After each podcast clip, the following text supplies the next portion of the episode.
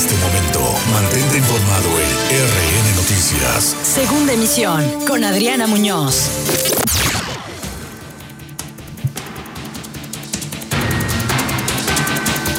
Es miércoles 30 de diciembre, soy Adriana Muñoz, bienvenidos a la segunda emisión informativa de RN Noticias, comenzamos. Llega otro cargamento de vacunas anti-COVID-19 a México. Vacuna AstraZeneca Oxford ha sido autorizada en Reino Unido. INE ordena a Morena bajar spot contra alianza del PRI, PAN y PRD. La Secretaría de Seguridad Pública instaló puntos de revisión y filtros de inspección en Coatzacoalcos y Córdoba.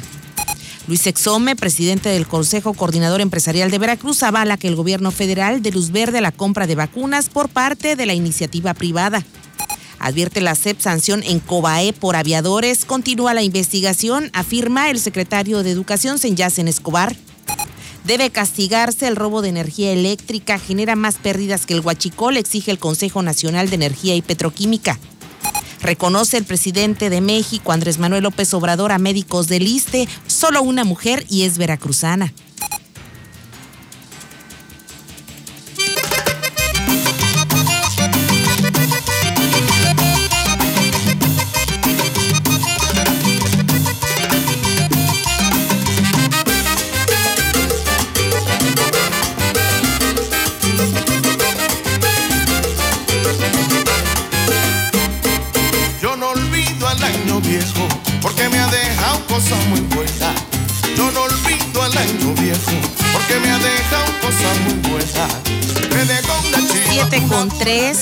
Los saludamos con muchísimo gusto en el penúltimo día del año. Estamos a unas horas de despedir este año viejo, por supuesto, con Gilberto Santa Rosa.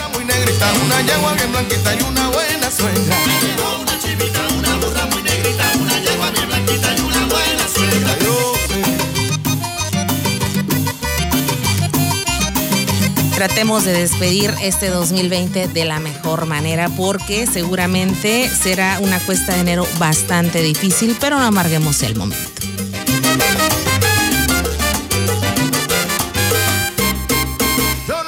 Con cuatro, iniciamos con la información de esta jornada. Estamos a mitad de semana y mañana despedimos el año, así que ah, demos todos los pormenores acontecidos, los hechos generados en este día a nivel local, estatal, nacional, internacional, a través, por supuesto, de Más Latina. Y si usted puede, en Android, Android y iOS, puede bajar ya nuestra app Más Latina para que esté debidamente informado en tiempo real o también consultar nuestra página También se puede comunicar a nuestra vía telefónica de manera directa 931-7494 para cualquier situación que desee reportar o comentar. Estamos abiertos y a la orden para usted nuestro radio escucha. Siete con cuatro iniciamos, dice el presidente Andrés Manuel López Obrador, que no habrá obstáculos para que empresas comercialicen vacunas contra el COVID-19, avaladas, eso sí, por las autoridades sanitarias. Los interesados tendrán que presentar su petición y anexar el contrato de compra. Desde el Estado se va a garantizar el acceso universal, gratuito y voluntario. Porque de todas maneras, nosotros ya tenemos prácticamente garantizada la aplicación de la vacuna para todos, porque es un derecho, es el derecho a la salud. Así lo establece el artículo cuarto de la Constitución. El artículo cuarto de la Constitución, pero también lo establece, eh, pues, los derechos humanos y las garantías individuales que tenemos como ciudadanos del mundo. En más información, Andrés Manuel López Obrador dijo que todos los apoyos a las y los damnificados por las lluvias en Tabasco y Chiapas eh, están recibiendo de manera directa sin corrupción y sin fines electorales, pues la ayuda que se está enviando por parte del gobierno federal y los programas sociales. No se necesitó del Fonden para realizar estas labores, ya que cada dependencia hace lo que corresponde. Recordemos que el Fonden era el Fondo Nacional para atender desastres naturales, uno de los fideicomisos que fue desaparecido hace poco y por lo cual el gobierno federal fue muy criticado. Sin embargo, esta mañana de miércoles el presidente dijo en la mañanera desde Palacio Nacional que pues no ha sido necesario porque la ayuda ahora llega sin intermediarios y de manera directa. De afectación a la población con eh, proveedores eh, preferidos que vendían al doble, al triple, se entregaban este, despensas y se entregaban catres y se entregaban enseres eh, cuando no se necesitaban, eh, porque se utilizaban estos apoyos muchas veces para comprar votos, se entregaban esos apoyos del famoso Fonden. El famoso Fonden que insiste el gobierno de la Cuarta Transformación era utilizado de manera electoral, era un trasiego de mercancías y productos simple y sencillamente para que la gente votara a favor del gobierno en turno. De acuerdo al gobierno de México, este año se atendieron 130 declaratorias de emergencia y desastre.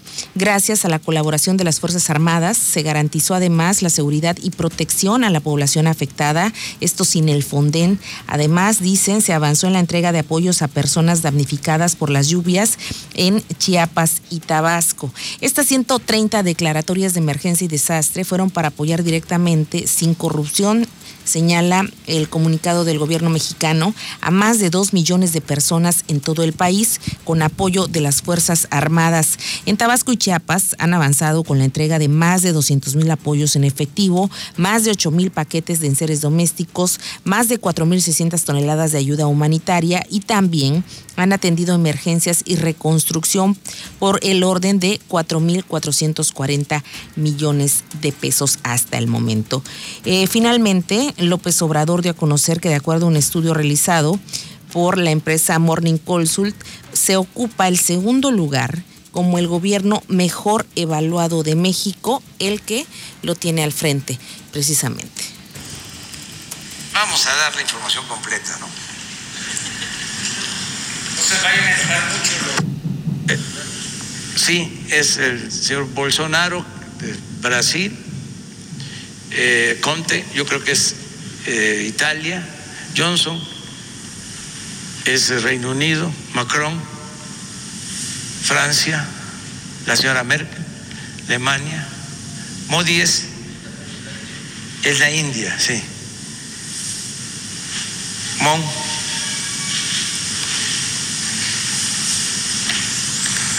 López Obrador dio una numeralia y además presentó pues la gráfica de los países que están calificados por esta empresa consultora y dice él que México ocupa uno de los primeros lugares. Así las cosas por parte del gobierno de Andrés Manuel López Obrador y bueno, también hay que reconocer que eh, se está dando celeridad a la llegada de las vacunas. Justamente hoy llegó el lote, un nuevo lote de vacunas anti-COVID de Pfizer es lo que llega a la redacción y en este contexto de la mañanera, el presidente López Obrador reconoció eh, la labor del ISTE en la lucha contra el coronavirus. Cinco clínicas, hospitales y el Hospital Regional del Estado eh, recibió la placa con decoración Miguel Hidalgo. Se reconoció con esta la labor de todo el personal de salud en el combate de la pandemia.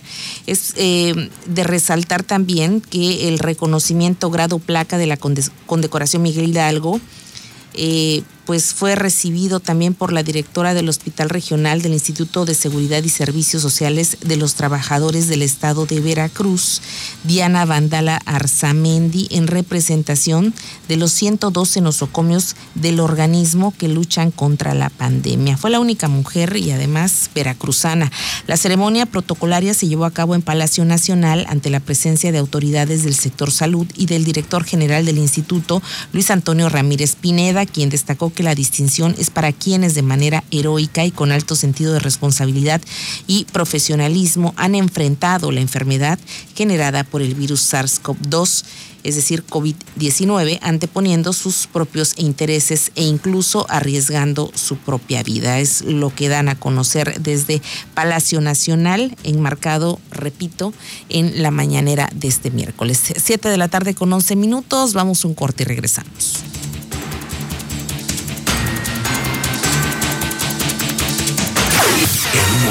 Regresamos con el noticiero que informa verazmente a Veracruz. RN Noticias.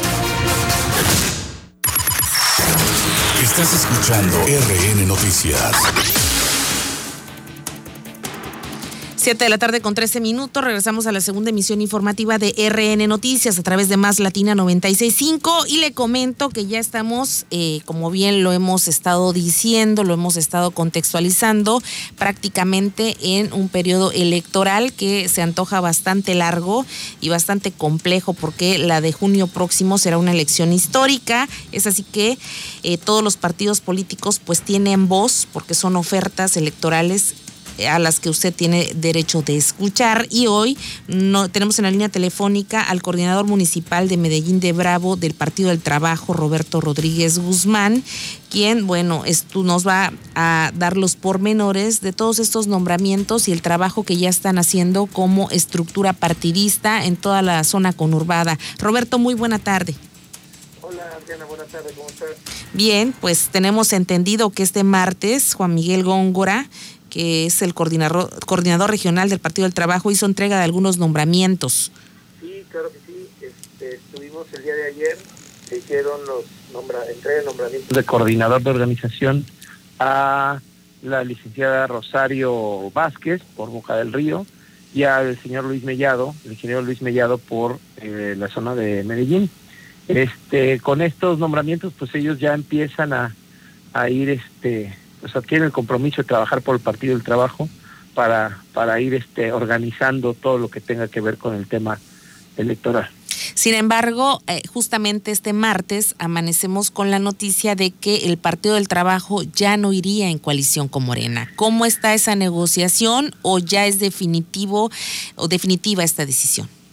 Mira, el día de ayer el coordinador estatal, Vicente Aguilar Aguilar, es el coordinador del Partido del Trabajo, este lo comentó y sí, en efecto, después de cómo se dieron las situaciones de en lo federal, pues este el Partido del Trabajo decide eh, pues darle peso a sus candidatos, a sus aspirantes y a todas las el trabajo que tiene y, pues se baja de, la alianza y en unas en sus palabras del, del coordinador pues es que el PT cuando ha caminado solo le va bien entonces pues bueno, por el momento la, la Comisión Estatal decide bajarse de la alianza. Pero también reitera que, bueno, pues en el momento que se defina eh, Partido Morena y algunos otros partidos definan sus liderazgos, definan su, su dirigencia, pues bueno, se sentará con ellos y en, en lo particular, pues ya se podrá ver eh, una, la futura alianza, ¿no? O sea, de, por el momento, eh, la instrucción para los comités es caminar con nuestro, seguir en nuestra campaña de afiliación, tenemos una campaña de afiliación permanente, seguir trabajando y, eh, pues bueno, trabajar como, como partido del trabajo, ahorita momentáneamente no como alianza. Eh, ahora, eh, independientemente de esta decisión que han tomado por ahora, ¿cuándo sería la fecha legal para ya determinar si van o no juntos? Mire, eso, ayer comentó que, o sea, él ya estaba, él, porque le preguntaron también y comentó que unos 15, 20 días a más tardar se tendría que definir el tema de la alianza. Bien. Pero bueno, por el momento eh, eh, él dijo que, que, bueno, vamos a caminar como PT. Nosotros traemos muy buenos, este, muy buen trabajo en la zona, en Boca del Río, en, Medellín. Este, yo personalmente también estoy trabajando en lo que es el distrito 17. Estamos ahí supervisando varios este, municipios y, y tenemos muy buenas, buenas, este, cuadros, gente que está caminando, gente que se está sumando al partido. Nos ha ido muy bien en afiliación, yo creo que producto también del buen trabajo que ha hecho el Partido del Trabajo en, con sus diputados y, y, este, senadores. ¿no? Bien, ahora, eh, ¿ustedes por cuánto van? Qué es lo que ofertan en materia de estructura y bueno, eh, esta vez sí estarían en condiciones de ganar alcaldías, eh, más diputaciones y por supuesto clavar algunas regidurías. Sí, claro, no, no, bueno, tenemos, eh, al menos en Medellín tenemos más de un año ya, año y medio en campaña de afiliación. Hoy por hoy te puedo decir que tenemos solo en afiliados un padrón arriba de 750 afiliados de, al Partido del Trabajo este, en Boca del Río, pues ha sido también un fenómeno, la gente está deseosa de un cambio, entonces, este, pues bueno, se están sumando, eh, traemos muy buenas propuestas para Manglio, Fabio Altamirano, tenemos en Felipe Carrillo Puerto, en todas estas zonas se tiene ya trabajo porque tenemos más de año, año y medio caminando en la zona, hablando con la gente, este, pues ofertando el trabajo que está haciendo el Partido del Trabajo, que es lo que nosotros estamos haciendo. O sea, realmente... este Crear sus propios cuadros. Así es. Nosotros estamos armando nuestros propios cuadros. Bien. Ok, ahora eh, ustedes pues, ¿qué le dicen a la gente? Porque habrá una oferta bastante grande, bastante amplia, un abanico de colores y posibilidades como hace no mucho o nunca se había visto. Son elecciones concurrentes además. Sí, claro. Mira, yo principalmente eh, lo que le digo a la gente es que como coordinador de un partido nosotros tenemos la obligación de efectivamente, tal como dijiste, buscar los mejores cuadros. Gente que esté verdaderamente interesada en realizar un cambio social. Gente que busque integrarse a un partido donde su voto y su voz cuentan, porque finalmente es un órgano colegiado. Nuestros comités son colegiados, aquí sí, los que integran no, no son liderazgos, son coordinaciones. Entonces, este, e, e, el Partido de Trabajo ofrece eso. Estamos también buscando perfiles nuevos, no estamos buscando gente que ya haya tenido cargos y que esté eh, acercándose al Partido del Trabajo nada más para brincar a buscar una alianza con Morena, sino que estamos siendo selectivos, estamos pidiendo trabajo y sí estamos buscando de alguna u otra forma este, los mejores perfiles. Como en todo, ¿no? Hay coordinadores de zona que, bueno, este, de manera particular, cada quien es quien va depurando ese tema, pero a la gente, por lo menos yo cuando camino en Medellín le digo que buscamos pues lo mejor para el municipio, o sea, el cuadro que mejor resultados dé con un perfil que tenga que tenga capacidad de gobernar, porque también es ese otro tema. Bien, gente capaz, digamos. Así ¿no? Ok, ¿algo más que desees agregar? Pues nada más que ahora sí que la gente, a la gente invitarla, este, nosotros vamos a seguir caminando como partido, este, acérquense, escuchen las ofertas que tenemos y pues bueno, este, somos gente de trabajo los que estamos aquí, de alguna u otra forma queremos demostrar con hechos que, hay un cambio verdadero que se puede dar con el Partido del Trabajo. Bien, finalizando, pero también precisando. Entonces, van, eh, de acuerdo a la decisión tomada ayer, van en la federal unidos, pero en las locales van separados. Así es, locales y municipales hasta el momento separados, salvo que la dirigencia estatal tome alguna decisión eh, a futuro, que no descartaron la posibilidad, pero por el momento vamos a darle, ahora sí que vamos a darle velocidad a nuestros cuadros y a caminar con ellos. Claro, y aparte se tiene que definir ya en enero, porque las precampañas a nivel federal ya están caminando. Como quien dicen, ustedes están caminando ahorita con los precandidatos y veremos más adelante qué es lo que pasa. En lo que también está, tiene injerencia directamente el ciudadano veracruzano, que son las diputaciones locales y las eh, alcaldías. Así es. Bien, Roberto, te agradecemos. Que tengas muy buena tarde. Gracias. Hasta luego. Roberto Rodríguez Guzmán, quien es coordinador municipal eh, del Partido del Trabajo en Medellín de Bravo. En las elecciones de 2018, Movimiento Regeneración Nacional fue con PES, Partido Encuentro Social, en ese entonces desaparece, pierde el registro como partido, pero se lo acaban de dar nuevamente en este mismo año, con otro nombre, pero con las mismas siglas y Partido del Trabajo también iba en esa coalición. Entonces, no se descarta que puedan ir nuevamente juntos. Los partidos nuevos a nivel federal, como por ejemplo PES y redes sociales, no pueden eh, legalmente hablando, porque son partidos nuevos y tienen que sacar ahora su registro y ratificarse ante el Instituto Nacional Electoral y obviamente ante el propio electorado con el voto.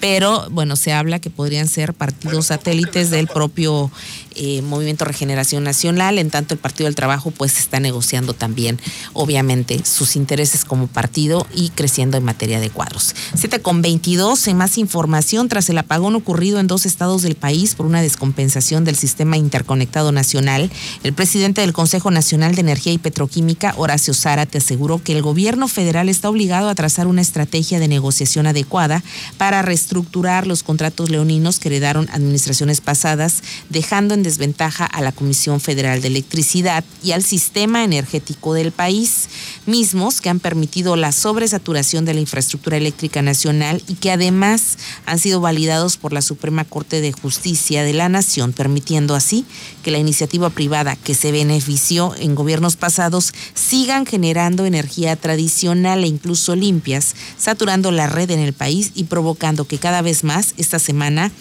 pues descompensara el sistema interconectado nacional, creando obviamente, como ya sabemos, un caos en el suministro. Y esto ocurrió, bien sabemos, el pasado lunes. Faltado, eh, lo digo con mucho respeto, un oficio político y un, de acuerdos eh, frontales con las empresas que literalmente han robado, han saqueado al país. Lo decimos con conocimiento de causa porque han utilizado la infraestructura y poca inversión le han metido a esta, a esta y obviamente los resultados están a la vista. Eh, y, bueno, obviamente la, ley, la ley de energía eléctrica y también aunada a la poca visión eh, de un bien común de la población de los mexicanos y mexicanas por parte de la Suprema Corte de Justicia, pues les está dando, les está dando el visto bueno a las empresas para que sigan lucrando con el país. Eso no lo podemos permitir. Yo creo que debe de haber eh, la oficialía jurídica del país ponerse a trabajar para atacar este tipo de problemas. Es parte de lo que señaló Horacio Zárate y también opinó que la Comisión Federal de Electricidad no es una empresa de talla mundial, no lo consideran así los expertos, pero tampoco esto es una consecuencia de la actual administración, sino de cómo eh, se recibió tanto CFE como Petróleos Mexicanos. Es necesario, dijo, que para 2021 se reconsidere que al frente de estas empresas del Estado estén técnicos y no políticos. Desde nuestro punto de vista, no es una empresa de talla mundial. La verdad, repito, no es el, caso concreto de la administración pública actual del gobierno federal que tiene en su mando el tema de las dos paraestatales. Desgraciadamente, el tema político tiene mucho que ver en esto. Ponen a un director en la parte técnica de la Comisión Federal de Electricidad que es experto y de lo mejores en la política. Pero a su vez, la, la, la filosofía de este nuevo gobierno, que es 90% de honestidad con un 10% de experiencia, bueno, eso también refleja mucho que tenemos que tener otro, otro chip para el 2021 y generar eh, para puestos específicos claves, llámese Petróleo Mexicanos y la Comisión Federal de Electricidad, que son los dos pilares gubernamentales, paraestatales y que son de los principales productores de divisas y de recursos económicos que le generan utilidades al, al, gobierno federal y obviamente pues solamente están recibiendo, le están metiendo miles de millones de pesos y obviamente el, el, el tema de resultados y poca objetividad pues está a la vista. Bien, y finalmente hizo un llamado al gobierno federal y a la Secretaría de Energía para que así como se combate el guachicol en materia del robo de combustible y su venta ilegal, también se combata el robo de energía eléctrica, toda vez que el boquete económico que se pierde por este concepto es mucho más grande que las de por sí millonarias perdidas por el robo y venta clandestina. Mira, desgraciadamente eh, existe una corresponsabilidad social con la población el, usuario tiene la obligación, eh, o tenemos la obligación de pagar, porque yo también pago, este, la energía que consumimos de manera mensual o bimestral.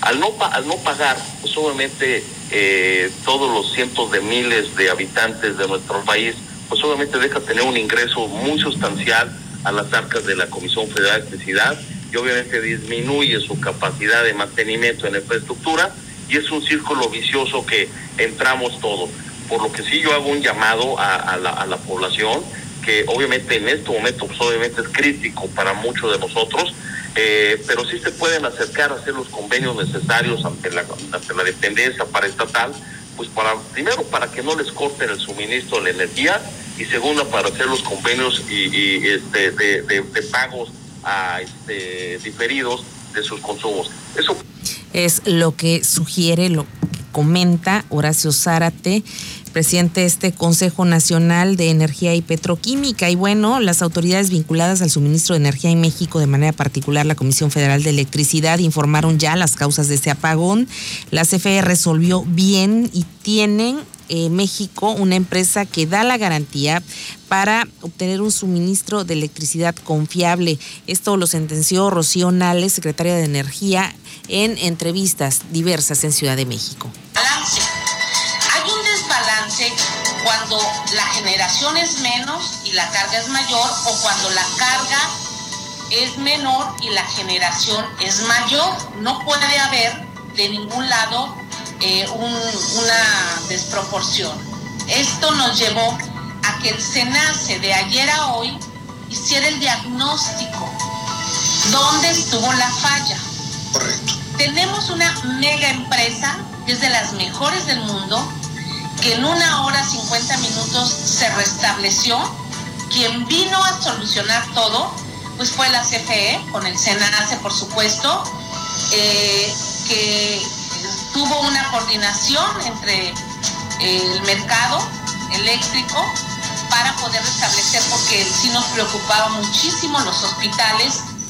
Y ya lo dijo el gobierno de México, hospitales y otros centros que eh, requieren energía eléctrica, de, que son prioritarios, vamos, no sufrieron por fortuna ninguna alteración en este lapso de hora y media, dos horas en que se sufrió el apagón en dos estados del país, entre ellos Veracruz. De acuerdo al presidente Andrés Manuel López Obrador, lo que buscaban desde el principio era ir destruyendo a la Comisión Federal de Electricidad, refiriéndose a la oposición conservadora. Además, dice, pretenden quitarle el mercado, arruinarla. Con el cambio, es decir, con la llegada de la cuarta transformación, se decidió apoyar a la Comisión Federal de Electricidad porque es una empresa pública, reiteró el presidente. Desde luego que fue una violación flagrante a la Constitución, porque si la Constitución establecía de que los particulares no podían generar la energía eléctrica, con una ley secundaria no era suficiente para empezar a entregar permisos, concesiones a particulares. ¿Qué buscaban? Quedarse con el mercado de la eh, energía eléctrica y por eso se echaron atrás diversas reformas estructurales que se aprobaron en el sexenio de Enrique Peña Nieto. En información local y para irnos, Manuel José del Río Ponce de León, tesorero del Ayuntamiento de Medellín de Bravo, anunció que el próximo lunes 4 de enero comenzará el cobro del impuesto predial con las medidas de sanidad garantizadas y el cuidado de las personas de la tercera edad, principalmente para que no tengan necesidad de esperar. Se van a abrir cuatro módulos, tanto en el ayuntamiento como en los fraccionamientos Puente Moreno y Arboleda San Ramón, de 8 de la mañana a 3 de la tarde. Además, se va a realizar el 20% de descuento a jubilados y pensionados durante el mes de enero, como marca la ley. Nosotros ahorita este, estamos cuidando mucho esa parte, este, estamos tomando todas las medidas eh, sanitarias eh, para que la gente que venga a, hacer su pago de sus, de sus impuestos, pues tengan la certeza de que vamos a cuidarlos, vamos a atenderlos de la mejor manera, cuidando siempre la sana distancia, este, y bueno, precisamente abrimos un par de módulos más para que este, evitar aglomeraciones, ¿verdad? Evitar este acumulamiento de personal y este y vamos a cuidar mucho y es una parte muy importante, vamos a cuidar mucho a, los, adultos mayores que es lo más importante, por supuesto, en general toda la población, pero las personas de la tercera edad, eh, principalmente, prever cualquier tipo de situación que pueda afectarlos en la salud. Y bueno, hoy el Ayuntamiento de Alvarado también emitió a través de la Dirección de Protección Civil un comunicado donde hizo un llamado a la población en general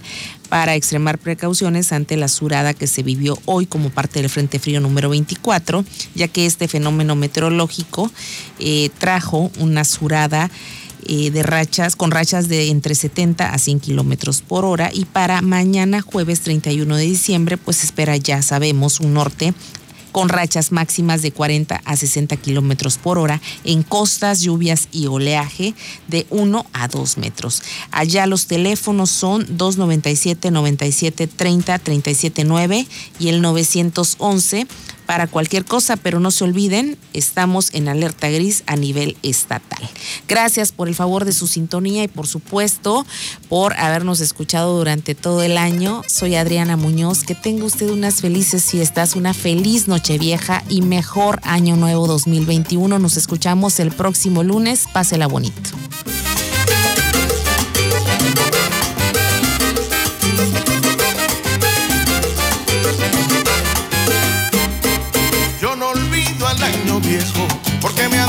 Cosas muy buenas. No olvido al año viejo, porque me ha dejado cosas muy buenas. Me dejó una chiva, una burra negra, una yegua blanca y una